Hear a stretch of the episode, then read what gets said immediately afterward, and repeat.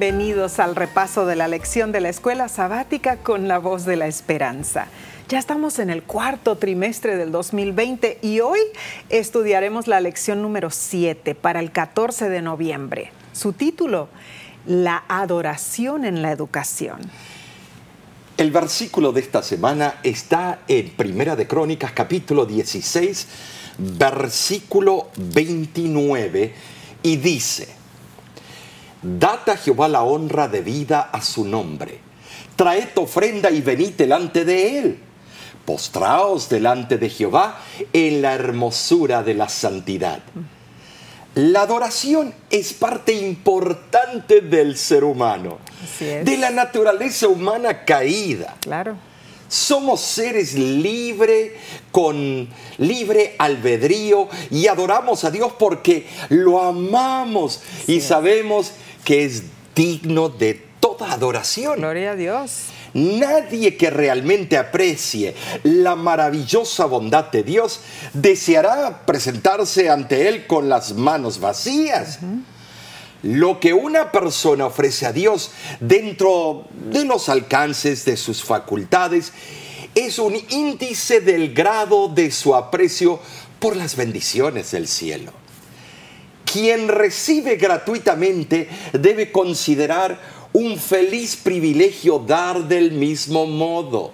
Claro. El mensaje, bueno, más consolador es aquel que puede recibir esta enloquecida humanidad. Y ese, ese mensaje es precioso. ¿Y, cuál es, Nesí? Que Jesús reina. Amén. Él reina sobre el cielo y la tierra. Amén. Si no fuera así, habría plena razón para la inquietud y el temor. Así es. Por eso es fundamental, eh, eh, es importantísimo que nuestra experiencia cristiana incluya en la, en la educación, yo digo en sí, la adoración, y, claro que tiene varias facetas, eh, tiene varias maneras. Es cierto. Eh, pero la adoración es principal enseñarle a los niños más chiquitos, mientras van creciendo, eh, su juventud, y la adolescencia. nosotros practicarla también. Pero que si nosotros no la practicamos, ¿cómo pretendemos que esas criaturas cierto. emulen o tengan un ejemplo eh, con nosotros? Ahora, cu- cu- cuando dijiste en realidad que el, ah, la adoración es de suma importancia para la vida del cristiano, ah, Elena G. de White en Patriarcas y Reyes nos dice lo siguiente. En medio de las disensiones y el tumulto de las naciones, el que está sentado más arriba que los querubines sigue guiando los asuntos de esta tierra. Ah, es que el verdadero culto de adoración es bello, es santo. Y, y si pensamos cómo rendían adoración a Dios los sacerdotes en el tiempo del pueblo de Israel, nos percatamos de la importancia de ofrecer a Dios lo mejor que tenemos. Ellos usaban vestiduras sagradas y los sacerdotes ministraban en un ritual de culto bello e impresionante.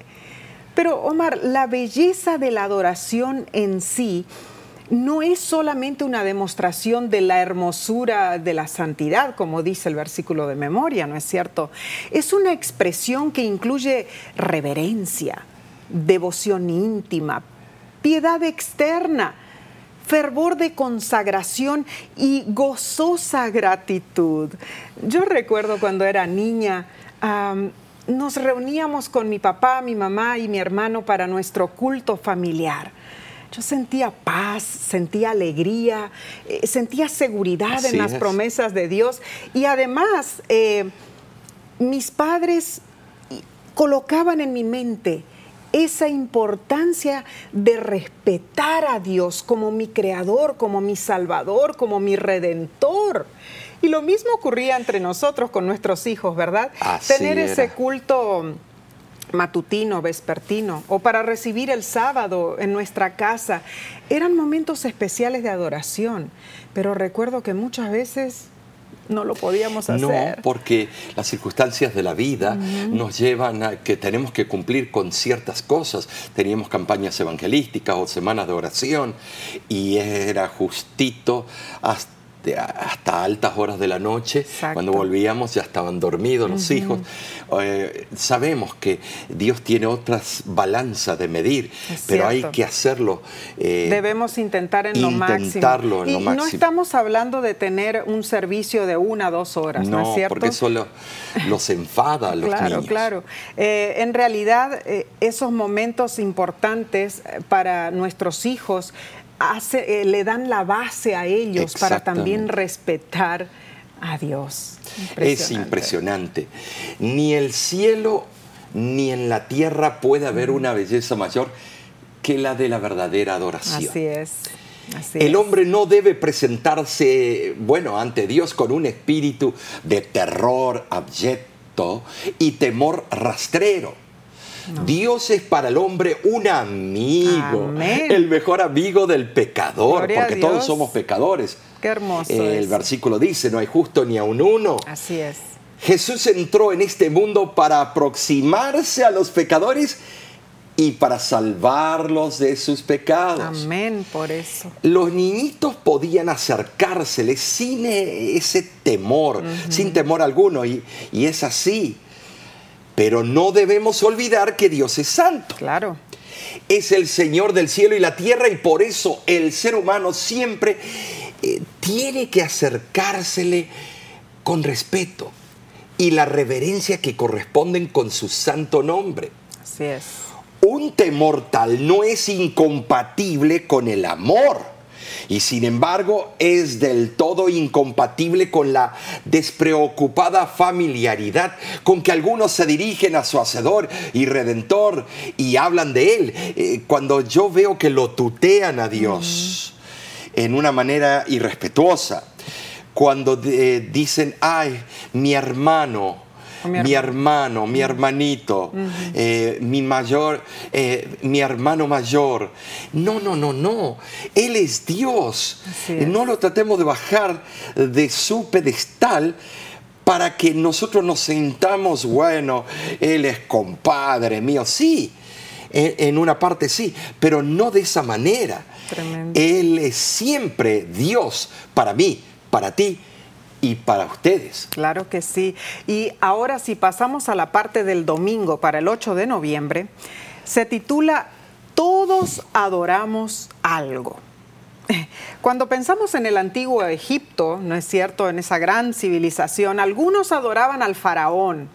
E, en otras tierras la gente adoraba estatuas de peces, a dioses de varias cabezas y, otras supuestas deidades que la gente creía. Algunos adoraban el sol, la luna, las estrellas.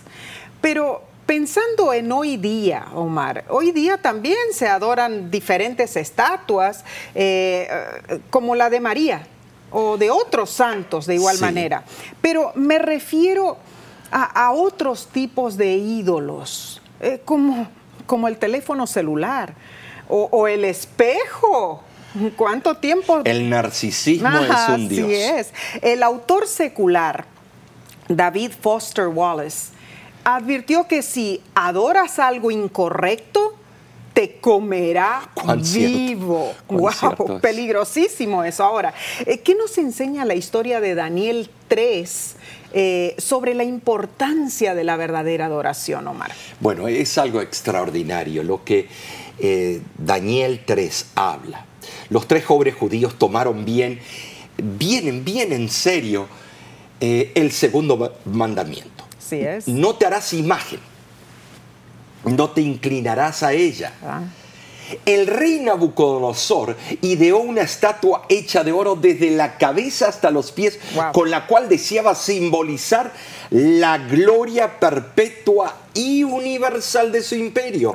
Un reino que, según él, no sería seguido por otro de calidad inferior. Lo que habrá sido esa estatua. Eh, ahora, antes de ir a los detalles, te das cuenta, Dios le mostró el futuro de la raza humana, los cuatro imperios más relevantes, eh, Y es interesante que él le dijo, Dios le dijo, tú vas a hacer la cabeza de oro, pero no el resto del cuerpo. Luego vendrá de plata, de bronce, de hierro y luego los pies parte de barro, cocido y de hierro.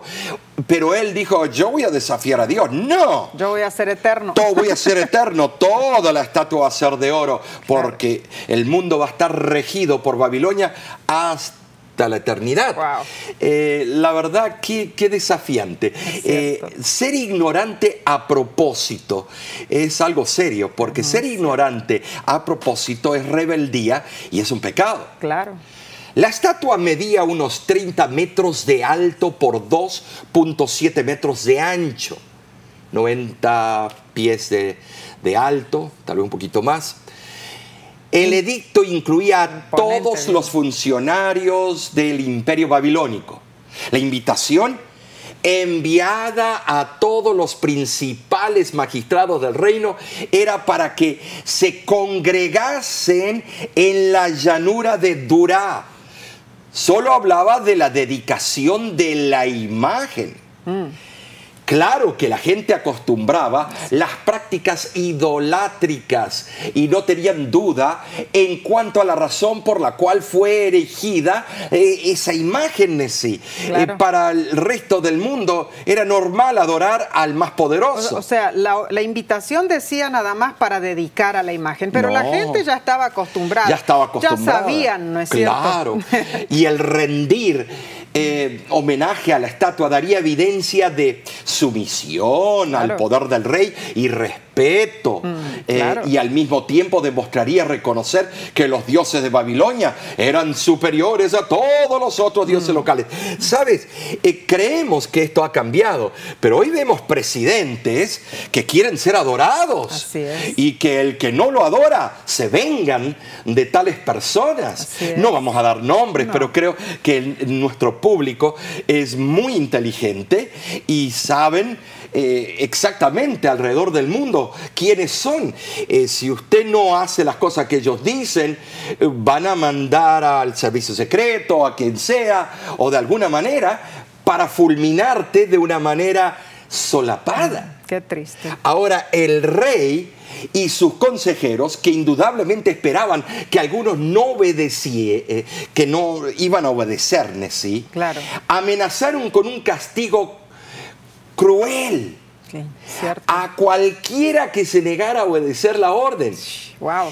Entonces vemos los tres jóvenes judíos: Sadrach, Mesac y Abednego, que no iban a doblegarse ante la estatua del rey. Estimados, ¿Tú podrías ser identificado como uno de esos tres?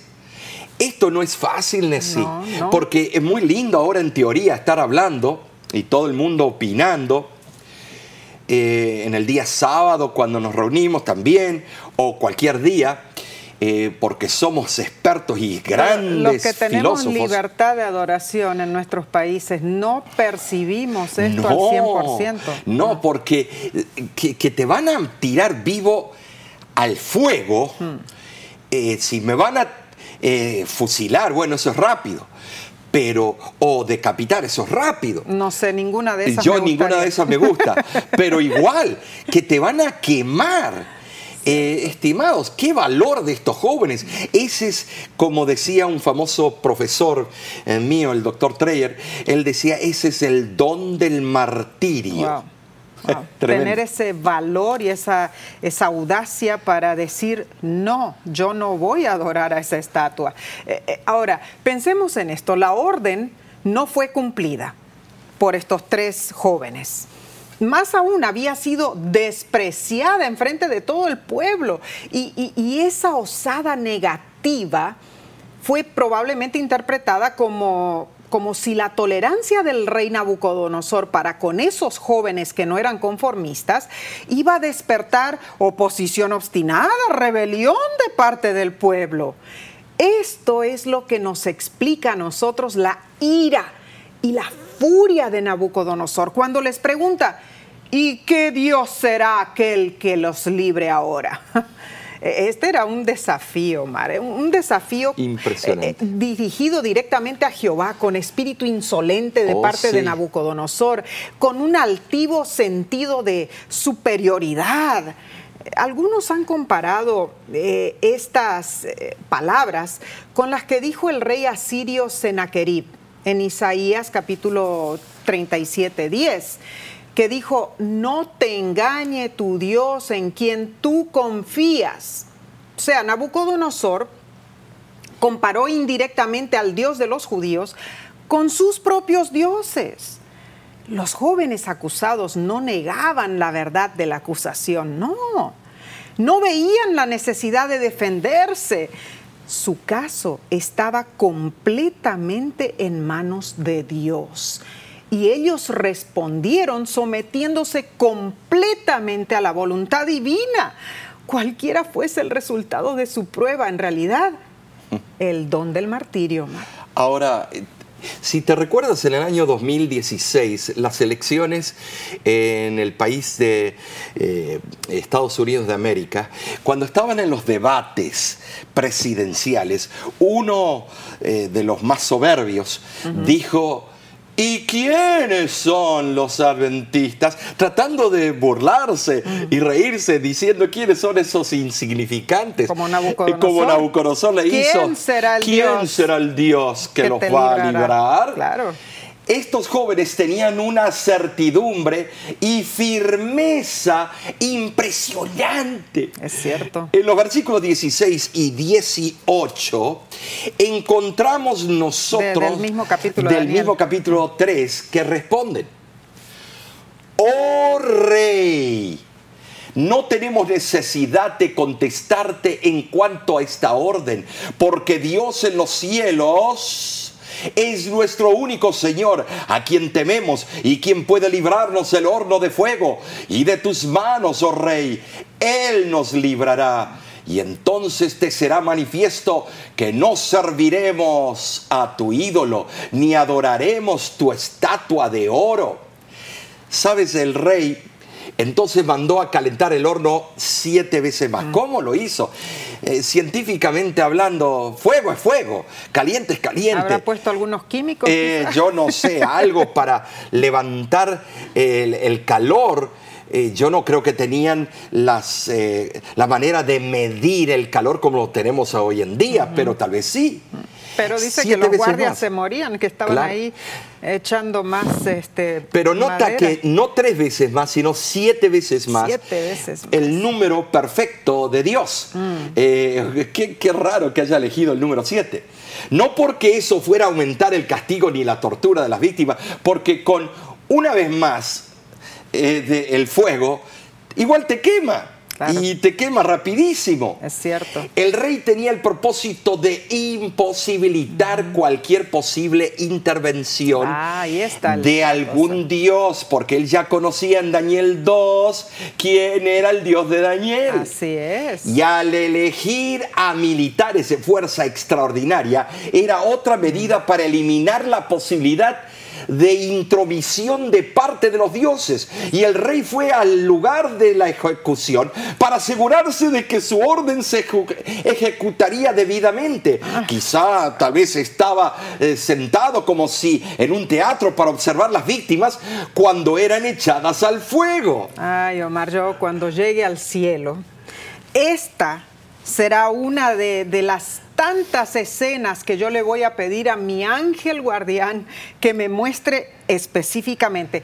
Me encantaría ver no solamente el detalle del horno, sino que las expresiones del rey Nabucodonosor, porque cuando echaron a los jóvenes adentro del horno, de repente Nabucodonosor ve a cuatro personas dentro del horno. Esto es impresionante. y reconoce es semejante a quién. ¡Wow! A la- y al, al hijo de los dioses, ¿no es cierto? Eh, si pensamos que, que Nabucodonosor eh, reconoció en ese momento al Dios de los tres hebreos como único Dios, él bien pudo haber exclamado, es semejante al Hijo de Dios, lógicamente, que es lo que menciona la Biblia. En este episodio, el, el rey admitió la superioridad del Dios Altísimo.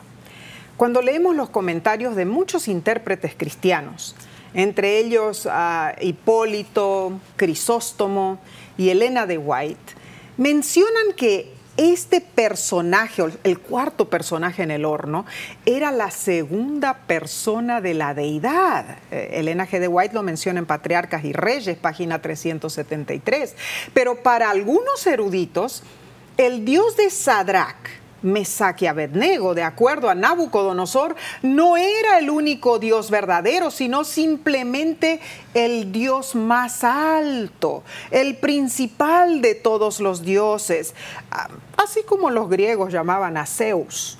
Ah, o Upsistosteos, el Dios más alto. Bueno, interesante, Nessie que para otros comentadores ellos ven una directa admisión de Nabucodonosor de que Jehová era el único Dios verdadero.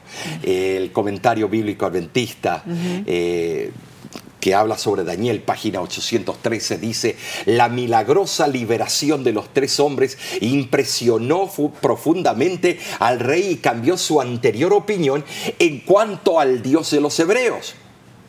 Nabucodonosor ahora alababa el poder de ese Dios, anunciando públicamente que ese Dios había salvado a sus adoradores y decretando que cualquiera que deshonrase a ese Dios sería castigado con la muerte. Su reconocimiento revelaba un progreso en su concepto de Dios. Tremenda historia, Omar. Vemos con claridad que la adoración adecuada es de suma importancia, es tanto más fundamental ahora, en estos días que estamos viviendo antes de la segunda venida de Cristo.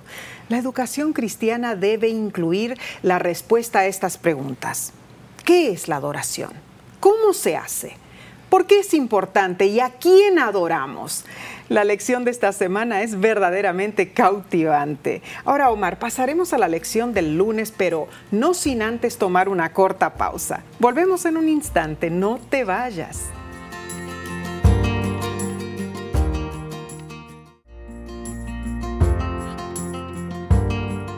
Gracias por acompañarnos en este repaso de la lección de la escuela sabática para el cuarto trimestre del 2020. Estamos ya en la parte del lunes, Omar, para el 9 de noviembre. Se titula Y lo cuenten a sus hijos. Ahora sí pensamos en los salmos, Omar. Los salmos llegaron a tener eh, eh, un papel importantísimo. Se basan en poemas, en letras de cánticos. En realidad, la palabra hebrea para salmos Tehilim, ¿estoy correcto? Exactamente. Tehilim significa cantos de alabanza.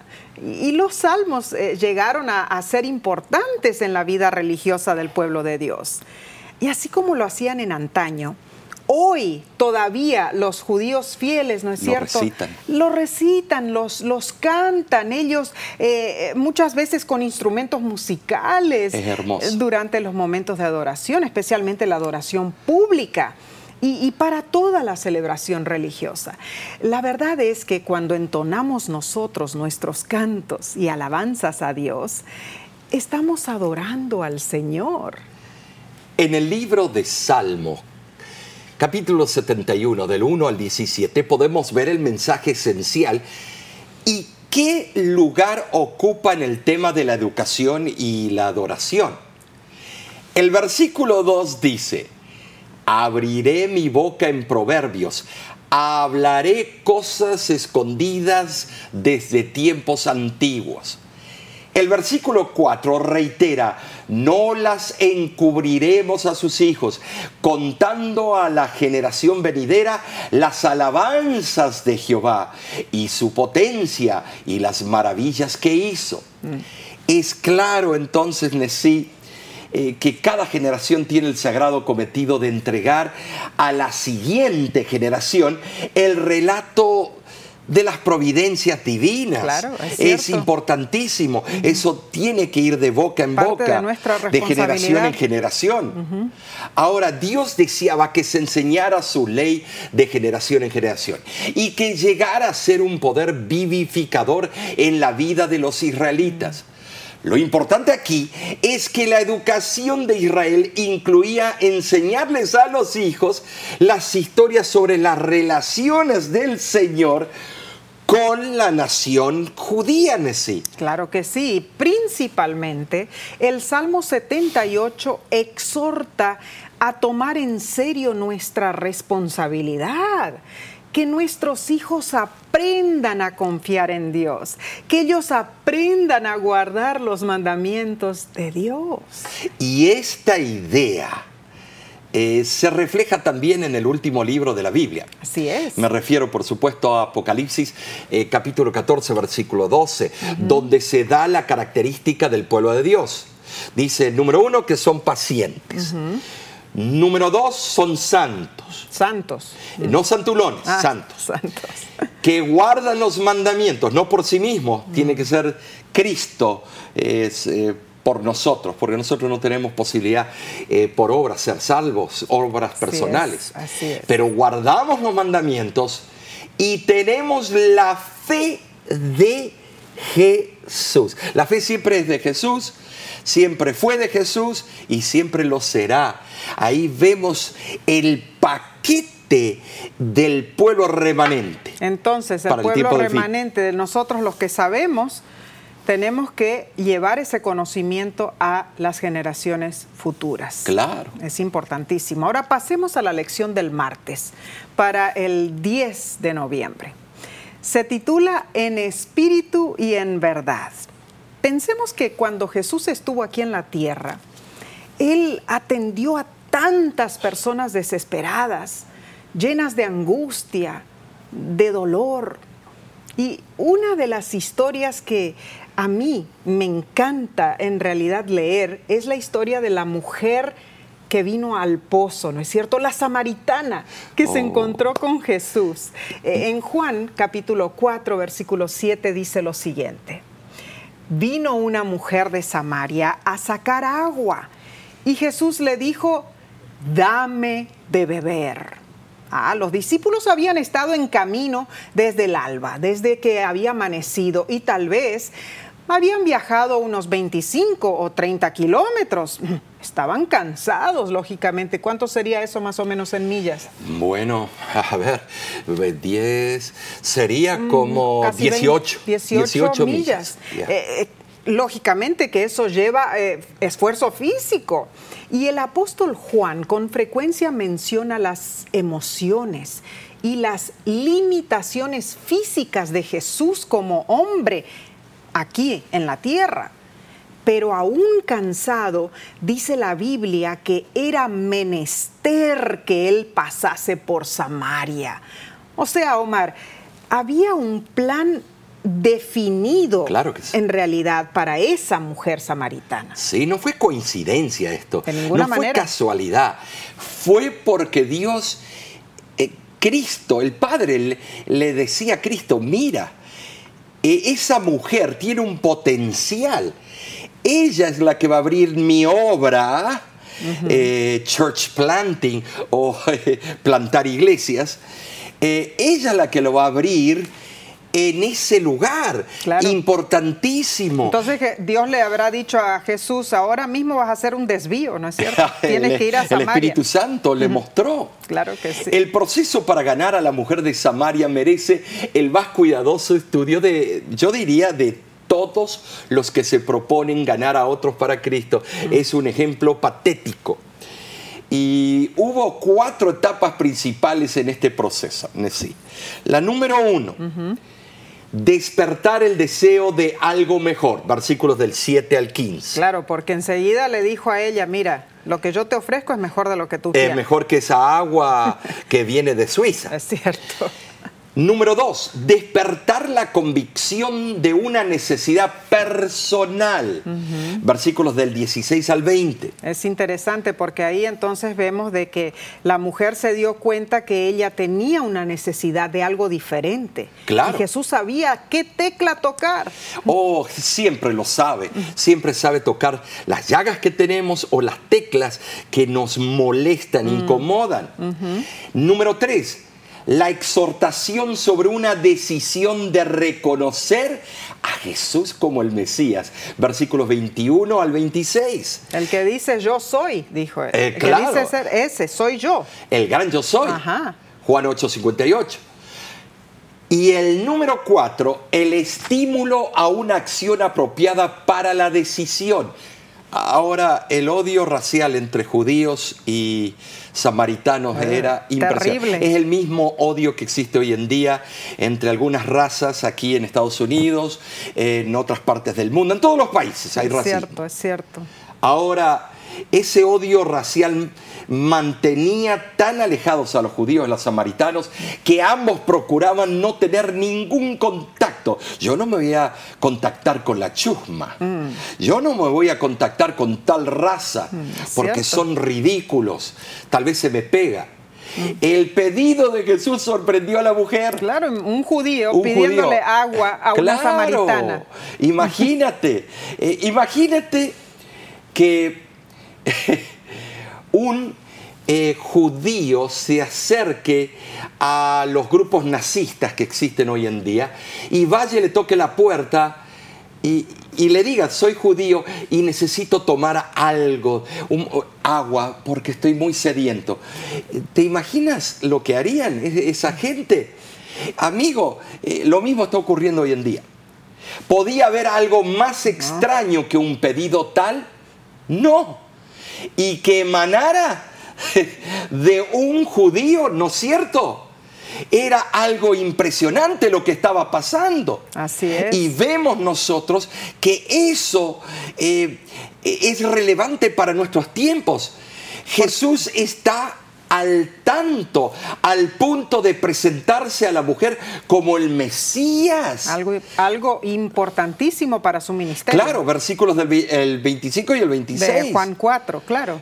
Pero veamos aquí que con mucho tacto la mujer, o perdón, él, la induce a comprender que hay mucho más implicado que lo que se ve a primera vista. Tácitamente, Jesús le dijo, tú puedes satisfacer mis, mi sed física, pero yo puedo satisfacer la sed de tu alma. Algo en la voz y el proceder de Jesús impresionó a la mujer. Y lo mismo ocurre contigo y conmigo. Si nos enamoramos de Cristo, algo nos impresiona. Y su expresión indiferente cuando le dijo, tú siendo judío, se transformó en un trato que reflejaba respeto. cierto. Ahora, beber una vez del agua viva que Jesús tiene para ofrecer va a satisfacer nuestras necesidades. Nada más tienes que probarlo. Tú tienes en que decirle a las almas. Ese es uno de los mejores llamados que existen. Amén. ¿Has bebido del agua viva? Gloria gratuita. Porque esa agua va a satisfacer permanentemente eh, toda alma sedienta. Así es. La expresión en el griego, eiston aiona, eh, es interesante, se traduce para siempre, Mm. no hasta cierta fecha, no hasta cierto siglo, sino para siempre. Las consecuencias son eternas en el griego. Solución perpetua. El resultado de, sí, de beber agua viva es una vida que nunca termina. Ahora, en cuanto a la adoración, vemos que dice en Juan 4:24 en sí lo siguiente, Dios es espíritu y los que le adoran en espíritu y en verdad es necesario que adoren. Estimados, eh, esto es profundo, esto es algo hermoso. Cierto. Ahora, eh, hay más aún. Claro, yo, yo veo en esta historia que a diferencia de otras instancias, aquí Jesús no usó parábolas para hablarle a la mujer No, samaritana. fue directo al punto. Claro. Simplemente le dijo, yo soy el que hablo contigo. Eso instaba una adoración inmediata de parte de la mujer. Eh, que proviene con sinceridad, o sea, esa adoración que eh, viene desde el corazón. Y ese fue el resultado logrado porque la mujer samaritana lo reconoció a Jesús como el Mesías, lo adoró con alabanzas Amén. y más. Fue a contar a otros lo que había pasado con ella. Es Precioso. que cuando te enamoras de Cristo en sí, ah, no te puedes quedar allí, estático. No, de ninguna manera. Enseguida viene el verbo de acción. Claro. Te levantas. Claro, compartir. Compartes, pregonas. Es cierto. Es importantísimo. Entonces vemos dos elementos importantes en la adoración. La experiencia de conocer y obedecer a Dios y las verdades reveladas acerca de Dios. El libro deseado de todas las gentes lo explica así. La religión que proviene de Dios es la única que conducirá a Dios con el fin de servirlo correctamente. Debemos nacer del Espíritu Divino. Eso purificará el corazón y renovará la mente, dándonos una nueva capacidad para conocer y amar a Dios nos dará también una obediencia voluntaria a todos sus requerimientos. Eso es culto verdadero, es el fruto de la obra del Espíritu Santo. Deseado toda la gente, página 159 y 160. En realidad, Omar, este, cuando pensamos en el culto verdadero, como menciona allí, ¿no es cierto? Que es fruto de la obra del Espíritu Santo en nosotros. O sea, de que no tenemos que andar preocupándonos en detallitos de cómo lo voy a hacer y, cuánto tiempo voy a durar, eh, cómo me voy a presentar delante de Dios. vayamos como somos. El Espíritu Santo toca nuestro corazón y eso entonces nos hace adorarle con sinceridad. E, es que Jesús vino para restaurar el verdadero culto de adoración. O sea, traer una religión pura y verdadera. Eso fue lo que hizo Jesús. Una religión nacida del corazón, una religión que se manifiesta en una vida pura y en un, carácter santo. Qué, hermosa lección en realidad, Omar. Eh, cuando pensamos en todo lo que hacemos nosotros para adorar a Dios, porque adorar no es solamente cantar, ¿no es cierto? Adorar es orar a Dios, adorar. Traer nuestras ofrendas, traer nuestras ofrendas, nuestros diezmos. Adorar es reconocerlo a Él como nuestro Salvador. Adorar es compartir con otros lo que Él ha hecho con nosotros. ¿Qué más? A ver, podemos decir. ¿Qué adorar es nuestro testimonio de lo que Cristo ha hecho por nosotros. Hermoso, hermoso. Entonces, debemos adorar a Dios en espíritu y en verdad. Ahora, vamos a pasar al día miércoles, pero tomaremos una corta pausa y volveremos en unos segundos. Quédate con nosotros.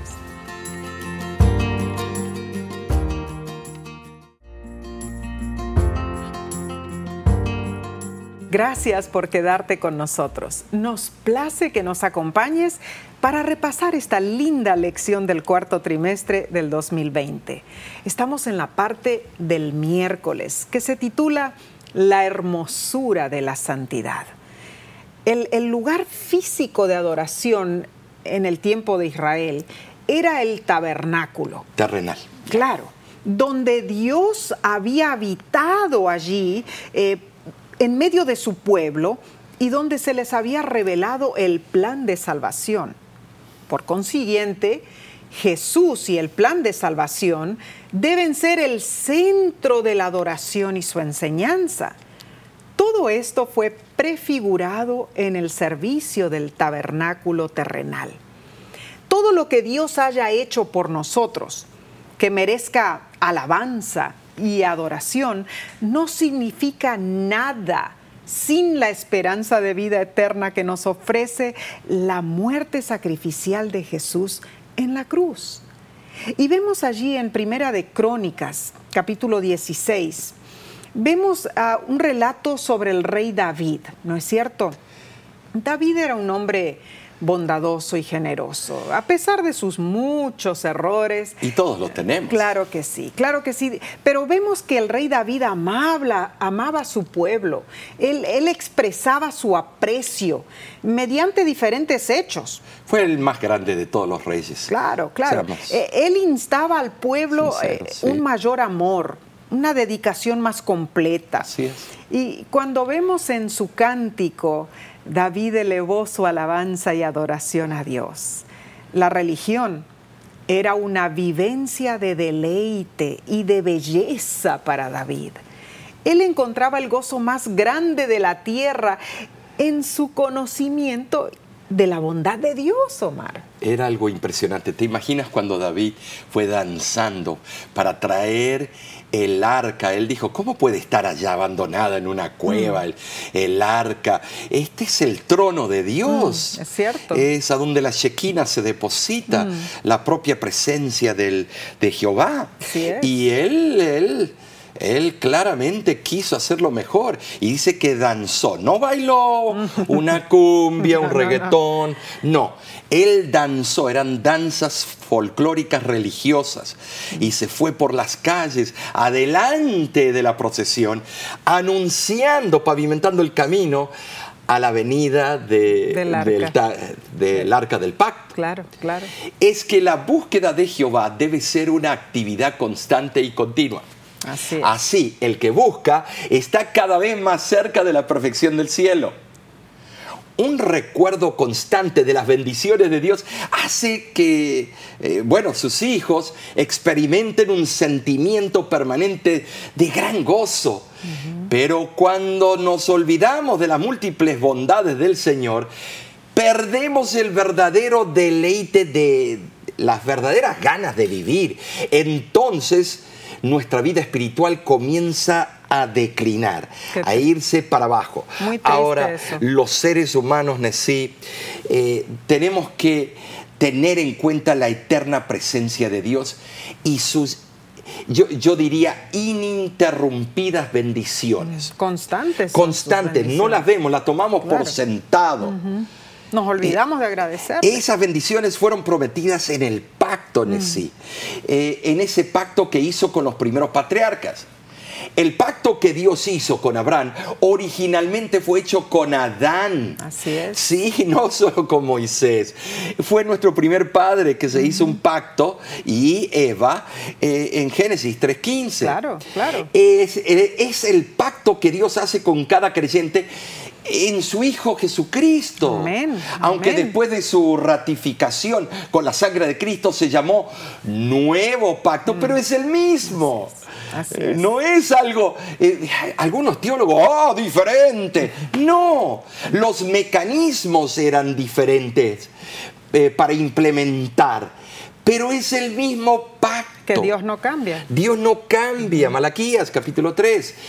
Hebreos 8 del 8 al 13 Menciona es interesante. Ese nuevo pacto. Menciona ese nuevo pacto, pero cuando tú lo lees es el mismo. Claro. Pondré mis leyes en tu mente y en tu corazón, mm. no en tablas de piedra. Lo va a transferir a un corazón de carne. Todos en, el mundo recibimos bendiciones de Dios. Por eso nos corresponde darle gloria a Dios. Eh, algunos ven que darle gloria a Dios, una manifestación pública, es pecado. Uh, eso es parecernos a, aquellos. Eh, bueno, demuéstrame en la Biblia. Yo encuentro que en el tabernáculo, en la iglesia, dice eh, Habacuc 2.20, calle toda la tierra porque Jehová está en su santo templo. Pero también leemos multitud de versículos a donde Dios pide alabanzas y que levantemos nuestras voces diciendo gloria a Dios y aleluya.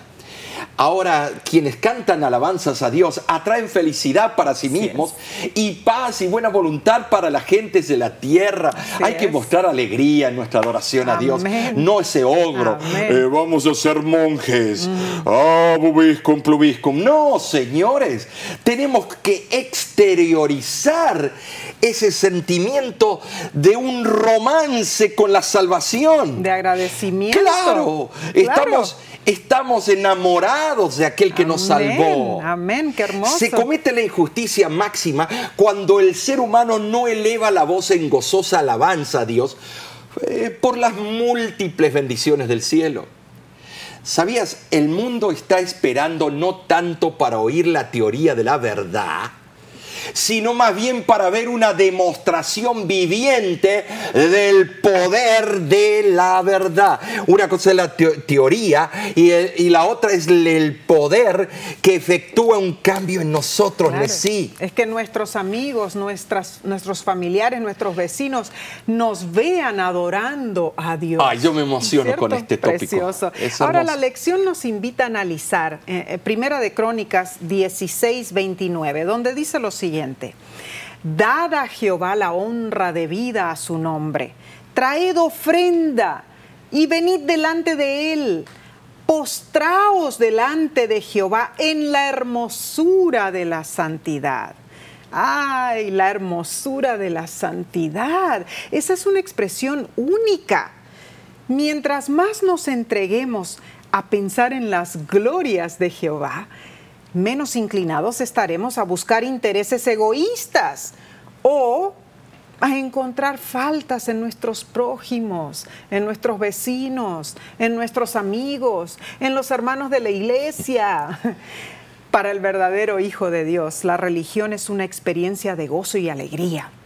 El verdadero culto de adoración es bello y santo, ya lo hemos dicho varias veces en esta lección. El libro El Camino a Cristo lo explica de una manera muy clara y, precisa. Y dice lo siguiente, la hermosura de la santidad ha de saciar el corazón de los hijos de Dios. Y para que esto suceda, debemos buscar las revelaciones de las cosas celestiales Esfuércese nuestra alma y elévese para que Dios nos permita respirar la atmósfera celestial. Entonces, Omar, reverencia, devoción, piedad externa, no exagerada, piedad, piedad sincera, fervor de consagración y, y gozosa gratitud ya vimos que no hay comparación, ni en el cielo ni en la tierra. Puede haber belleza mayor que la verdadera santidad. Y como mencioné también antes, el hombre no debe presentarse ante Dios con espíritu, de terror, de temor, de, miedo, ¿no es cierto? Claro, eh, Dios es para el hombre un amigo y el mejor amigo del pecador. Y debemos adorarle en la hermosura de la santidad. Entonces está claro que no es el esplendor de nuestro atuendo. Mm. Ni la pompa, ni las ceremonias exteriores, las que tienen valor delante de Dios. El verdadero cristiano se muestra puro y hermoso a tal punto que ninguna decoración exterior puede mejorar su valor. Es esa hermosura de la santidad la que realmente vale, o sea, un espíritu manso, apacible y una alabanza sincera. Eh, no tratar de tener una apariencia de humildad, porque eso es orgullo también. Claro, claro. Nuestro Dios es un Dios celoso y requiere que le adoremos en espíritu y en verdad, pero no es un celo en sí como el celo de las novelas, atrapada, dos mujeres y un camino. No es, cuando dice celoso, Él se preocupa por nuestro comportamiento y nuestra postura.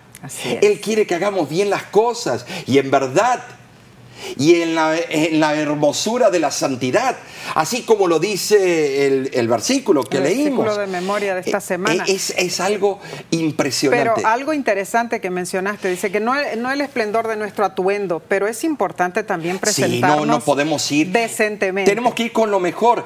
si lo mejor que tenemos una sola camisita, con eso vamos. Claro que la que no tal vez usamos en el trabajo, pero si no tenemos más nada y es la camisa del trabajo y tenemos que lavarla, vamos con eso. Pero el que tiene oportunidad busca de siempre ir con lo mejor. Podemos ir a esas casas que venden de segunda. Eh, me acuerdo que eh, nuestros hijos decían, ay, yo no quiero eso que no sé qué muerto lo usó. Pero estimados, hay ropa buena, hasta venden trajes. Eh, pueden ir y por poquito dinero comprar algo y honrar al Señor con lo mejor que pude. Amén. Amén. Eh, comprar para ese claro que evento. Sí. Ahora, pasemos a la lección del jueves. Se titula La idolatría en la educación. La lección explica que eh, que el antiguo Israel estaba rodeado de pueblos muy religiosos, tan dedicados a adorar y aplacar a sus dioses, que sacrificaban incluso a sus propios hijos. Y practicaban el canibalismo. ¡Wow! Hubo, exacto, hubo estas, estas prácticas caníbales entre varios de esos oh, pueblos. Pero ¿acaso era esa la adoración correcta? no. O sea, la adoración, la verdadera adoración al Dios verdadero, era una parte importante para proteger a los hebreos de quedar atrapados en la idolatría y la adoración falsa que los rodeaba. Nuestra lección pregunta lo siguiente, ¿y qué sucede con nosotros hoy? ¿Por qué es tan importante adorar al Dios verdadero y contar todo lo que ha hecho por nosotros, especialmente frente a los peligros de la idolatría moderna? Eh, sí, antes de leer Marcos capítulo 7, quiero decirte a ti y también a los que nos están escuchando, están estudiando la lección juntos, en el tiempo de Israel, aunque Dios puso todos esos parámetros, igual siguieron a falsos dioses. Y en el tiempo de Elías, Acab y Jezabel pusieron a sacerdotes de Baal. Mm. Y el sumo sacerdote se llamaba Cajnabal, que era es la raíz etimológica en el español caníbal. O sea que sacrificaban cuerpos humanos mm. y se comían la carne ah, de esos niños. ¿A qué bajeza? Pero Marcos capítulo 7, versículos 7 al 9, presenta principios que pueden aplicarse hoy día a la educación cristiana. Eh, mira lo que dice.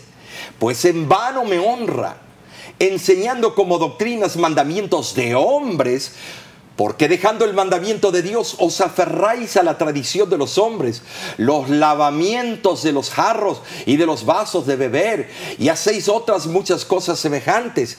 Les decía también, bien invalidáis el mandamiento de Dios para guardar vuestra tradición. El ideal puesto ante nosotros es que seamos perfectos, como nuestro Padre que está en los cielos es perfecto. Nadie puede alcanzar esa perfección por sí solo, solo Cristo en nosotros. La tradición de los hombres resalta en contraste irreconciliable con el mandamiento de Dios.